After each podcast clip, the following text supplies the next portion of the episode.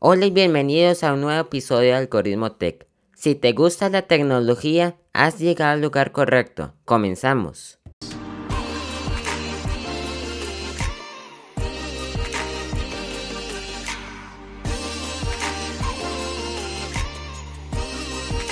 Bienvenidos al episodio número 4 de Algoritmo Tech.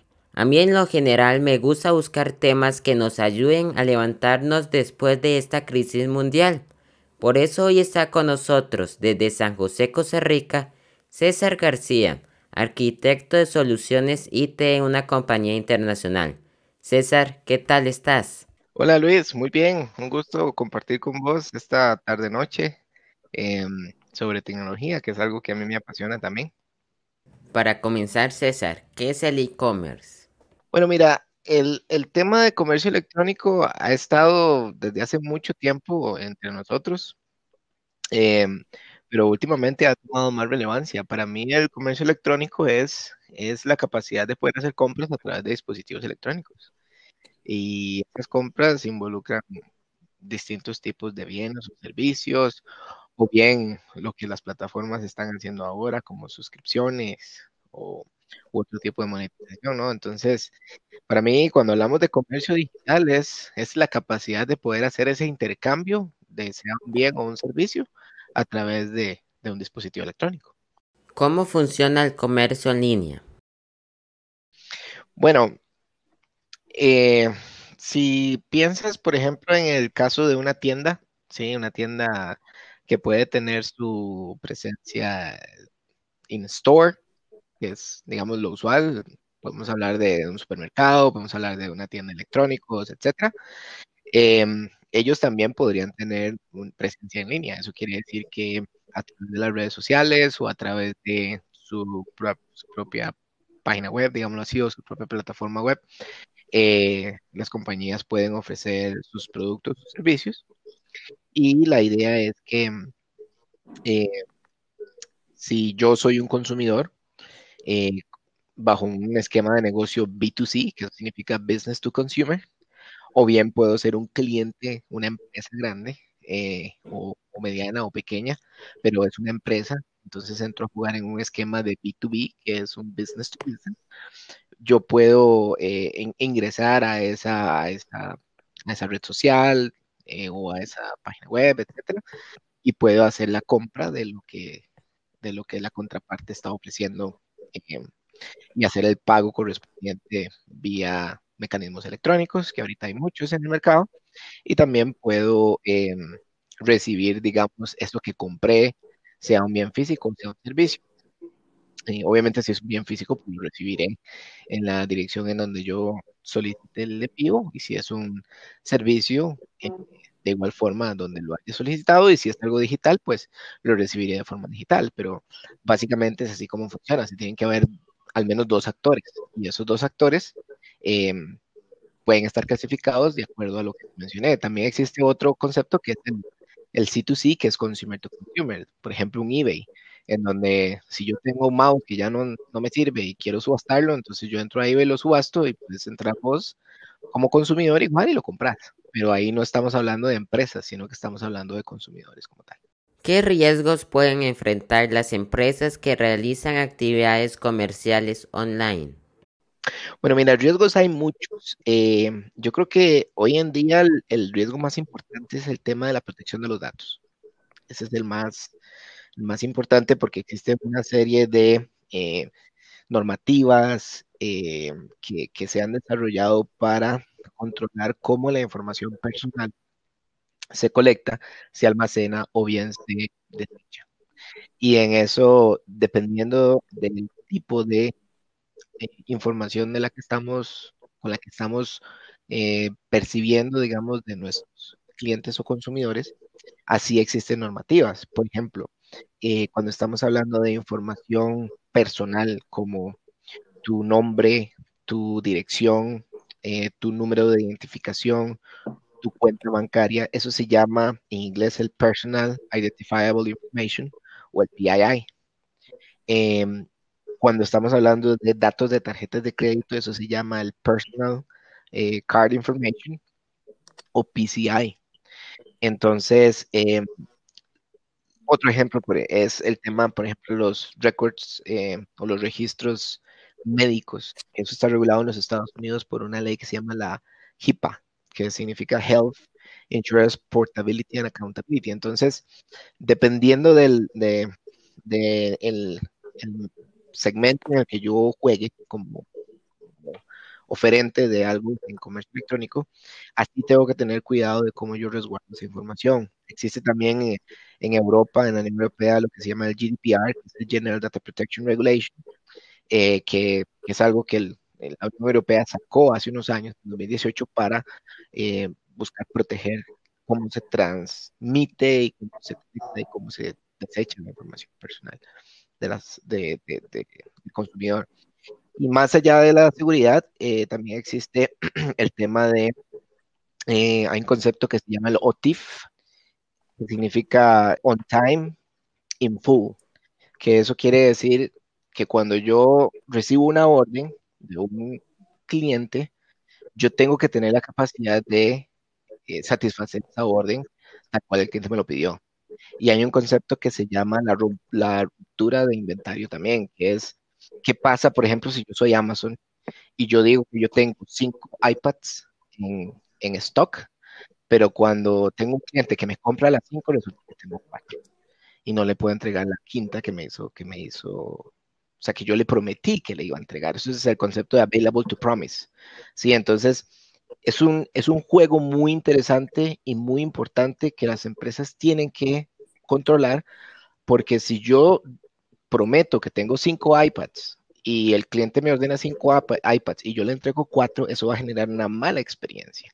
Y esa mala experiencia puede jugar en contra mía como, como oferente de un producto o un servicio. Entonces, esos dos puntos para mí son los más importantes. Existen otros como tales, pero, pero la seguridad em, en, términos de, los datos y la capacidad de yo poder entregar lo que prometí son para mí los, em, los dos riesgos más importantes.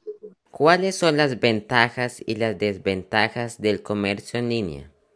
Bueno, mira, Ventajas, em, hay muchas. Eh, podemos hablar de límites geográficos, por ejemplo. Si yo ofrezco eh, un servicio, lo puedo ofrecer no solamente aquí en Costa Rica, sino que lo puedo ofrecer en toda Latinoamérica, lo puedo ofrecer en países fuera de Latinoamérica. Eh, si piensas, por ejemplo, en el caso de Open English, que es un concepto interesante y muy exitoso, Open English es una plataforma que ofrece cursos de inglés y lo ofrecen a todas las personas que hablan español y que quieren aprender inglés. Entonces no me limita geográficamente. Yo lo puedo tomar donde yo quiera. Por ejemplo, la, educación en línea es otro ejemplo en donde no hay límites geográficos. Yo puedo ahora estudiar en una universidad en otro país, eh, desde mi casa, sin necesidad de trasladarme. La digitalización del estante, eso en, en inglés se conoce como el digital shelf y el digital merchandising que es la capacidad de mostrar la variedad de productos o servicios que yo desee sin tener que tener una tienda en donde yo los tenga mostrados y el costo que eso implica. Por ejemplo, para eh, un supermercado tiene un costo específico tener eh, los productos de una marca X. Y para esa marca también tiene un costo negociar con el supermercado para poder tener todos los productos que yo como marca ofrezco en, la góndola o en el, en el estante o en el shelf, que es como se dice en inglés, em, en donde todo el mundo que entra al supermercado lo pueda ver. Entonces, la capacidad de poder hacer eso en línea es muy buena porque me disminuye mis costos y, y no tengo limitaciones de espacio físico. El cliente en general puede decirse que podía eh, invertir una menor cantidad de tiempo en, hacer la compra, pero hay un concepto que se llama el Zero Moment of Truth, que es un concepto que diseñó Google hace algún tiempo, que eh, se dice que antes de que un consumidor haga una compra, ese consumidor entra a un buscador y hace toda la averiguación para entender cuál es el precio, cuál es la mejor opción, qué dice la gente del producto o servicio que yo voy a comprar. Entonces es una ventaja para uno como consumidor porque ya no tenés que ir de tienda en tienda preguntando, digamos, como tal vez lo hacía mi mamá o tu mamá hace algunos años, en, ver cuáles son las opciones que la tienda A ofrece y cuáles son las opciones que la tienda B ofrece. Entonces, todas estas cosas eh, son importantes tanto para el consumidor como también para el, para el, oferente. Em, los datos que yo colecto como oferentes son muy ricos porque con eso yo puedo hacer muchas cosas. Eh, puedo tener eh, bases de datos grandes de consumidores, con eso puedo hacer un concepto que se llama el Data Driven Marketing, que es que yo hago mercadeo a través de los datos que tengo de mis consumidores y sus preferencias. Eh, yo tengo una cercanía, una mayor relación con el consumidor como oferente de un producto o servicio y también puedo lograr optimizar la cadena de suministro si tengo la inteligencia necesaria para poder tener lo suficiente en inventario y poder predecir la demanda, la demanda de mis consumidores. Pero ya eso involucra eh, una serie de aplicaciones, plataformas, sistemas y tecnologías que te permiten lograrlo. Para mí las desventajas em, están muy relacionadas a a la masa crítica de plataformas que existen hoy en día. Sí, porque, por ejemplo, si yo quiero vender eh, confites en línea, cualquier persona puede vender confites en línea. ¿sí? Entonces, la competencia que yo voy a tener es mucho mayor. La experiencia que que usualmente los clientes tienen en cuando van a una tienda ya es muy diferente. Por ejemplo, vos que sos fan de Apple, si vas a una tienda de Apple, vas a ver que la experiencia en Apple es muy diferente a ir a otra tienda. ¿Por qué? Porque las personas ya conocen el producto, ya lo, las personas que, tienen el dinero para comprarlo y que quieren un producto, eso ya sabe lo que es.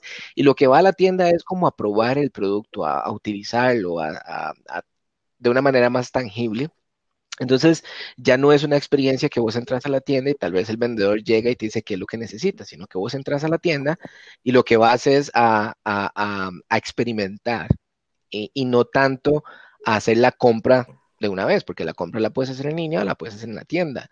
Entonces, siento yo que eso para las, para las compañías que tienen em, empresas em, lo que se llama en inglés el, brick and mortar store, que es muy enfocada a la tienda, eso es un reto para esas, esas empresas porque ellos tienen que cambiar la definición de su experiencia in-store.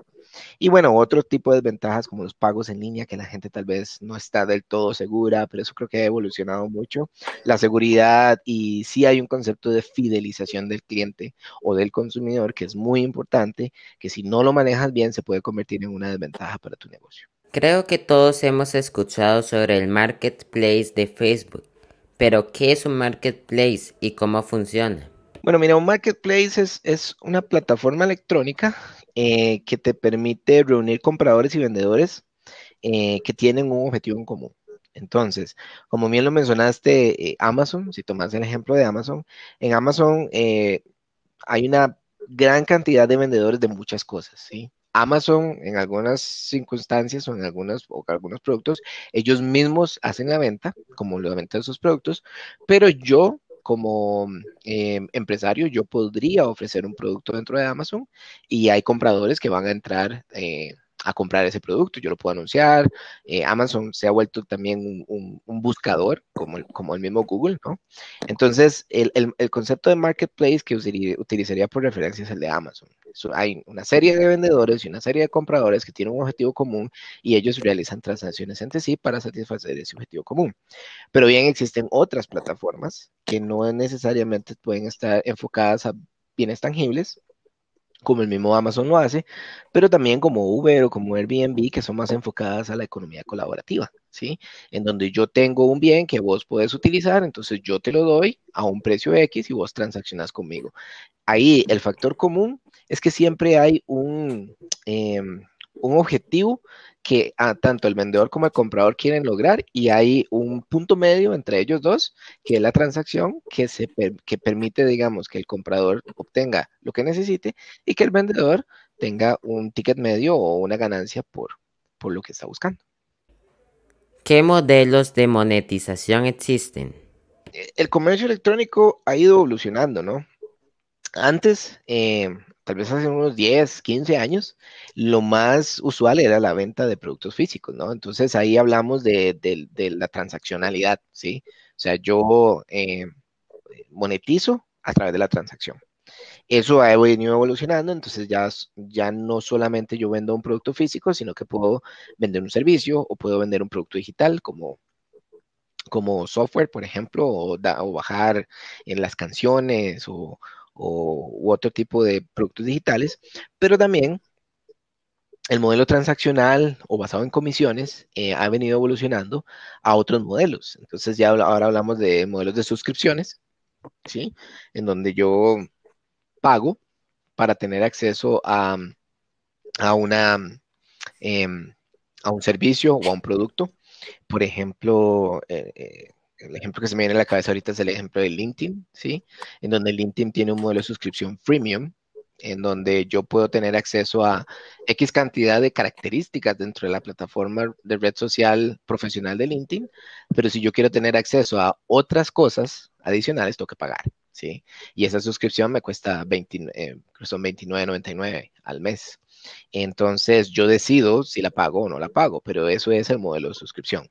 El otro ejemplo de modelo de suscripción es Spotify, el mismo YouTube está combinando, digamos, el modelo de suscripción con otros modelos, como por ejemplo el modelo de marketing de afiliados, que básicamente eso es, eh, suponete que vos tenés tu canal y entonces en tu canal vos haces una alianza con eh, tiendas de Apple o haces una alianza con eh, alguna otra entidad en donde vos decís, mira, yo quiero recomendar tu producto en mi canal o en mi podcast y si yo lo hago, entonces eh, vos me pagas una, comisión por eh, cada persona que ingrese a este link y adquiera el producto a través de mi recomendación. Eso se llama un marketing de afiliados. Em, obviamente la publicidad como tal, el, ofrecer espacios publicitarios dentro de un sitio web es otra forma de monetización y eh, asociado a eso está un concepto del programmatic, que, el programmatic es el poder automatizar la colocación de banners o de eh, espacios publicitarios dentro de las páginas web. Y eh, básicamente esos son los, los modelos de monetización que al menos yo conozco y con los que he estado trabajando. En tiempos de pandemia, ¿recomiendas la integración del e-commerce?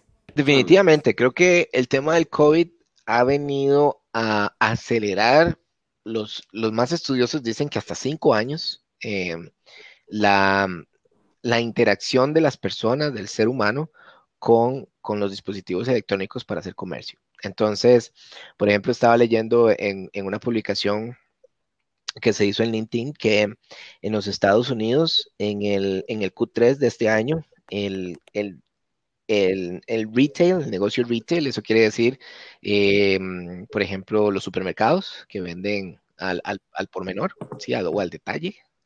Em, el comercio electrónico en ese sector ha crecido un 40% eh, con respecto al Q3 del año pasado.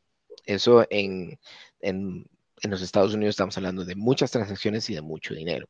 Y se dice que ha crecido em, un 14% en el sector. Eso quiere decir que, em, em, hay un 14% mayor de transacciones, de, transacciones de, lo que se hacía hace, hace, hace algunos años. Entonces, creo que y nosotros lo hemos experimentado, ¿no? Ahora, a raíz del COVID, ya no vamos al supermercado, sino que ordenamos eh, lo que tenemos que ordenar y nos lo traen a la casa o bien lo vamos a recoger.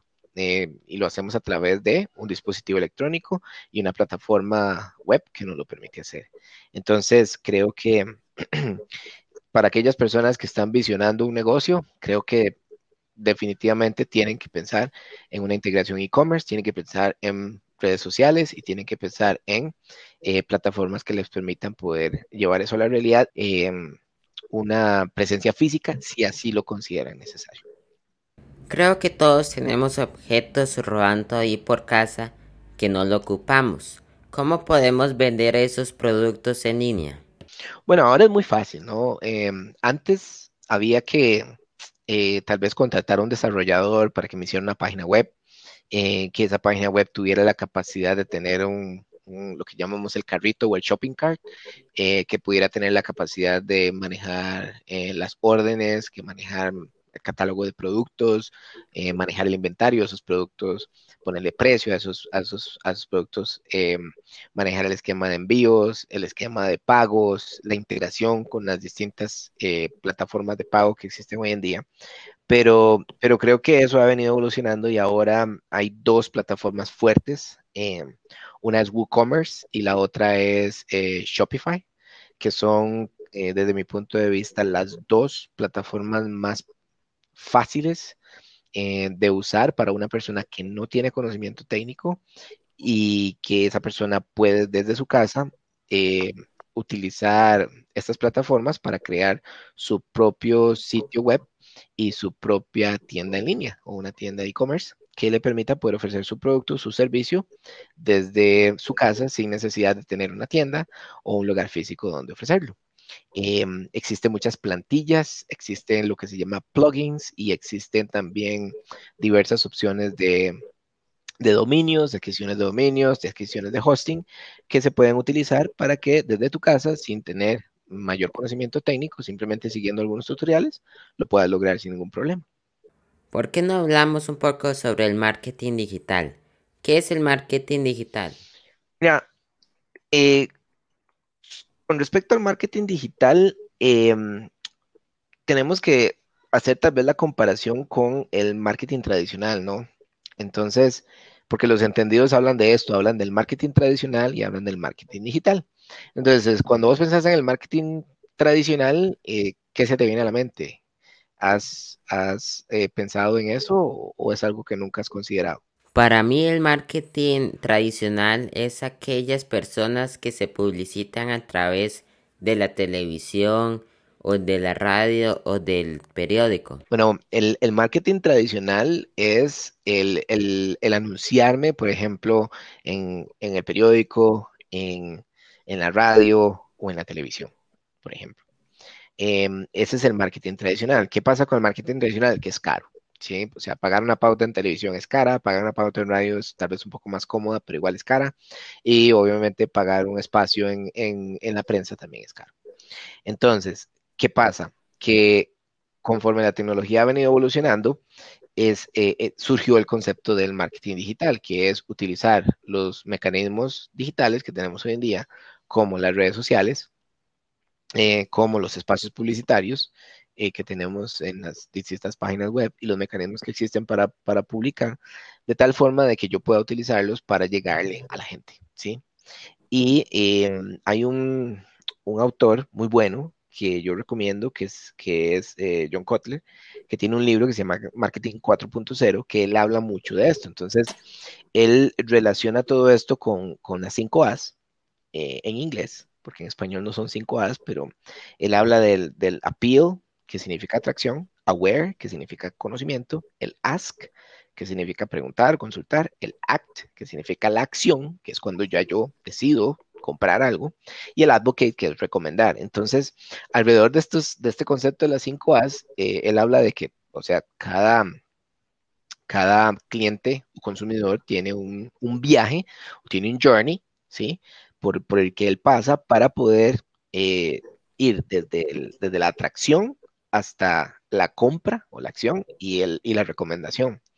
Y, ese journey, digamos, yo lo puedo influenciar a mi favor utilizando los medios digitales. Por ejemplo, eh, los Facebook Ads, los Google Ads, em, eh, mecanismos, digamos, publicitarios en Snapchat, en, en Twitter, em, también lo puedo hacer en Instagram y no tengo que ir siempre a pautar en televisión. Entonces, hay compañías, por ejemplo, que vos tal vez estás viendo la televisión y, ves que, a una compañía X saca muchos anuncios en televisión, pero tal vez su competencia, que es la compañía Y, no saca tantos anuncios en televisión, pero son muy fuertes en redes sociales. Entonces ahí es donde se da la combinación entre el marketing digital y el marketing tradicional. Lo que tienes que buscar es cuál es el balance correcto de acuerdo al producto o el servicio que yo quiero eh, posicionar en la mente de mis, de mis clientes o mis consumidores. Para ti, ¿cuál es más efectivo? ¿El marketing digital o tradicional? Es una combinación de ambas. Em, el, marketing digital eh, está actualmente influenciado mucho por un concepto que se llama el, Solomo. ¿sí? Que es el social, local o localization y mobile, ¿sí? Entonces, em, es, es, Solo el hecho de pensar de que existen millones de millones de personas que tienen un teléfono en su mano y que lo tienen conectado a Internet, te haría pensar que el marketing digital es más efectivo, ¿sí? Pero todavía existen personas que tal vez no utilizan tanto las plataformas sociales o, que están todavía muy ligadas a, a lo tradicional, ¿no? Que es la televisión, al periódico, a la radio, etcétera. Entonces, dependiendo del sector al que le quieras llegar, eh, así depende tu estrategia de marketing, que, en general puede tener una combinación de marketing tradicional y marketing digital. Si yo soy una empresa afectada por la pandemia, ¿cuál marketing me recomiendas para comenzar otra vez a crecer? Yo empezaría con el digital porque es más accesible, ¿sí? Y más asequible. O sea, hay que entender la diferencia entre las dos palabras. Eh, yo puedo hacer marketing digital hoy mismo, si yo quiero, ¿sí? simplemente entendiendo cómo, em, cómo hacer, digamos, publicidad eh, segmentada en Facebook Ads, eh, cómo hacer, em, cómo utilizar, por ejemplo, Google Ads y Google Analytics. y, em, y, una vez que yo lo entiendo y, lo, y, lo, uso, eh, ponerle plata a eso no, requiere tanta inversión. O sea, yo con, eh, qué sé yo, 100 dólares, por ejemplo, puedo hacer mucho.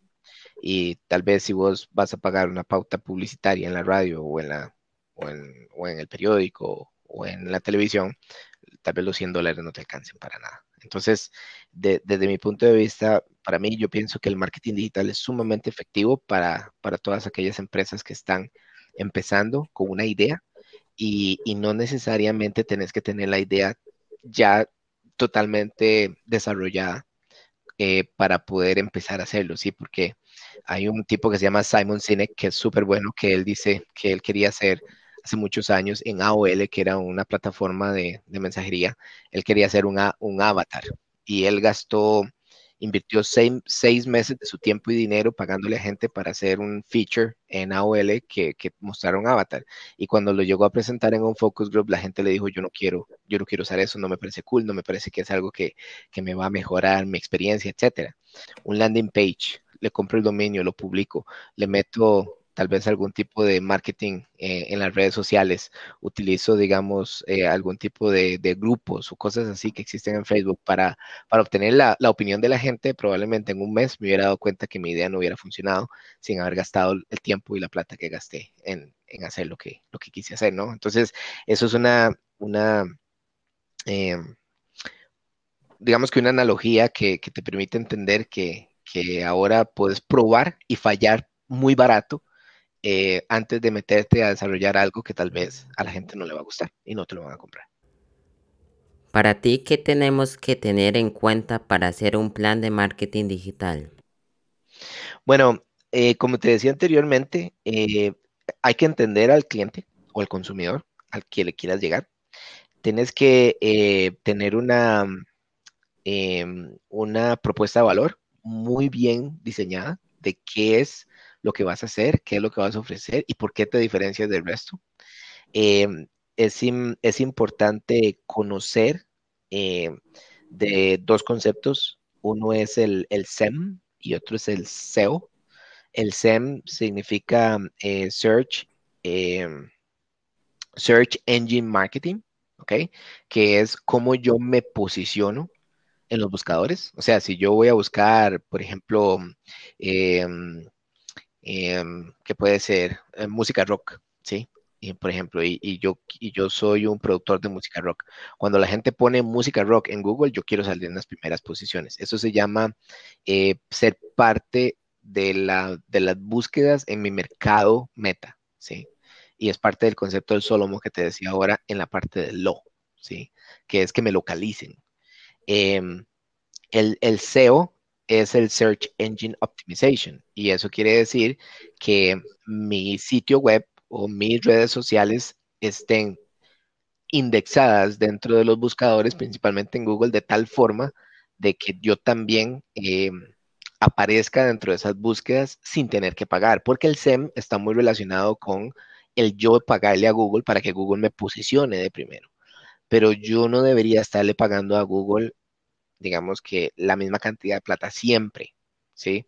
Sino que yo necesito optimizar mi sitio para que él aparezca dentro de, esa, dentro de ese above the fold que, que, que, está dentro, de mi, dentro de, mi browser cuando yo busco, o sea, aparecen en las cinco primeras posiciones eh, cuando, cuando mi consumidor hace esa búsqueda.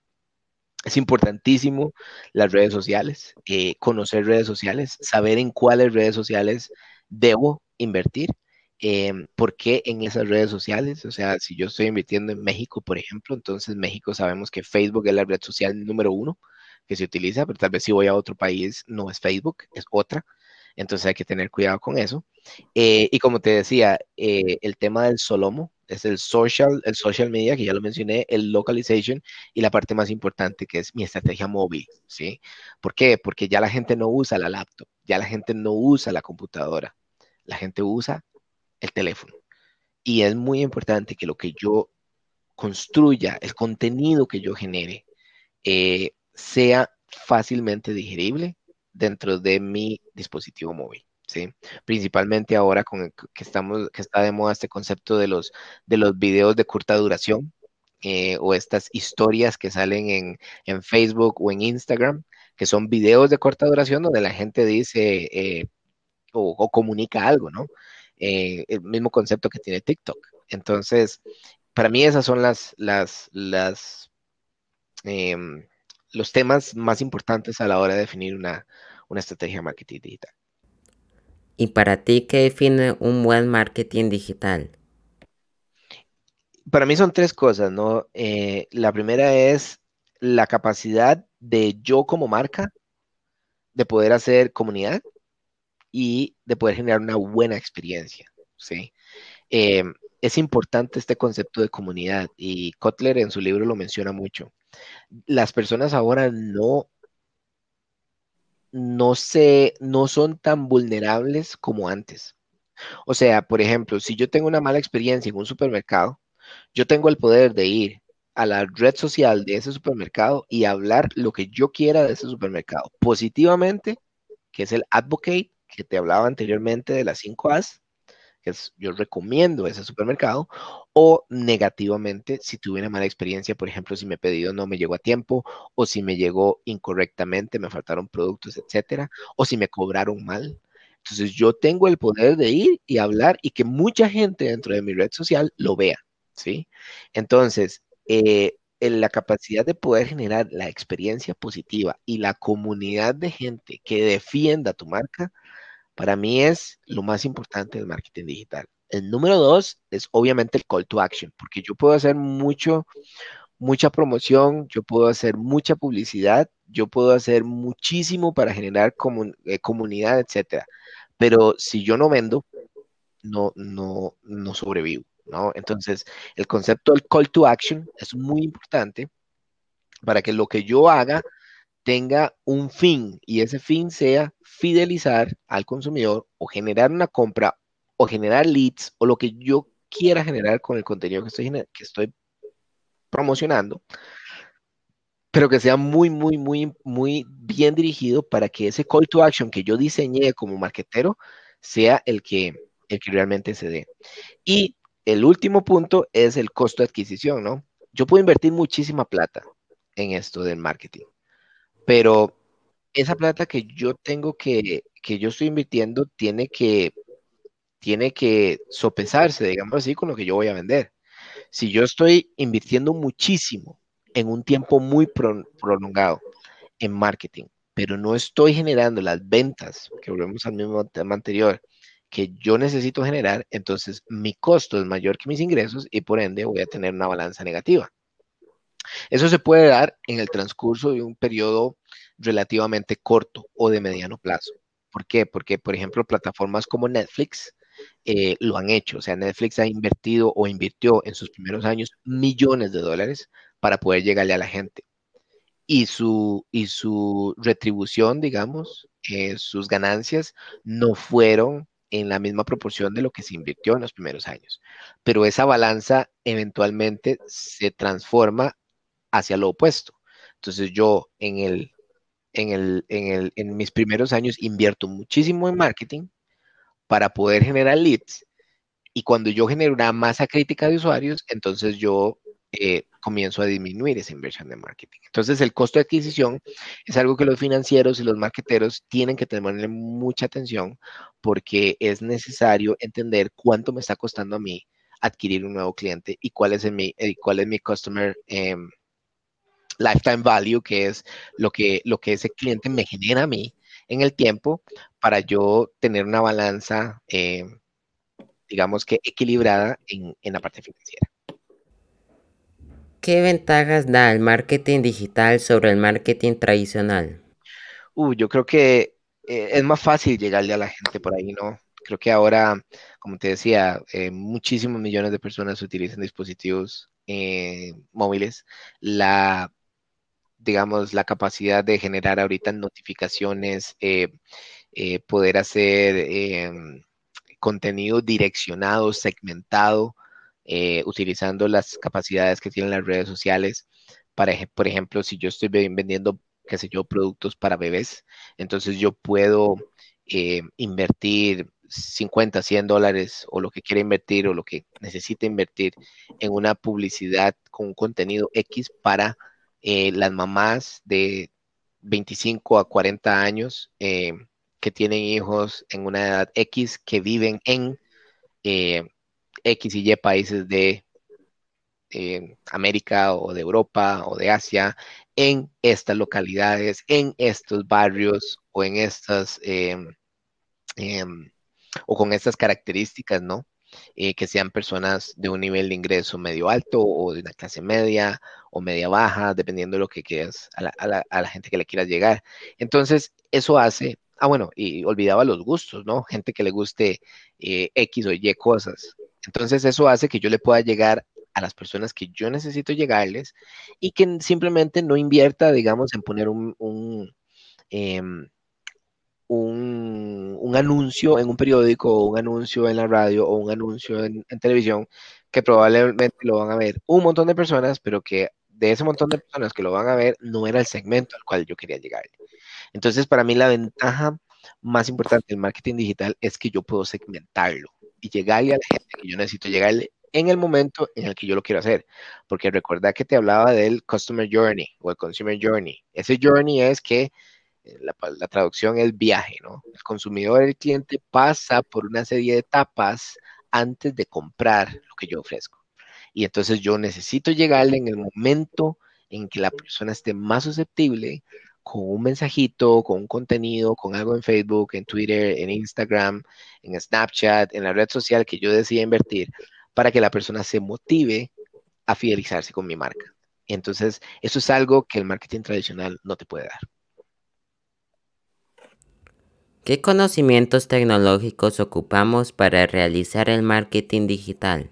Uf, eh, pues yo no soy marketero como tal, eh, entonces Em, digamos que no, no es algo, digamos, que yo te pueda contestar al 100%, pero desde mi punto de vista, creo que las personas tienen que entender SEM, tienen que entender SEO, como lo explicaba antes, Search Engine Marketing y Search Engine Optimization.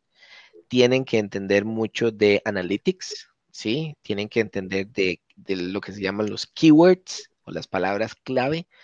Em, tienen que entender mucho de cómo el contenido de, un sitio web eh, o inclusive de mi red social eh, está ofreciendo lo que los buscadores pueden utilizar para optimizar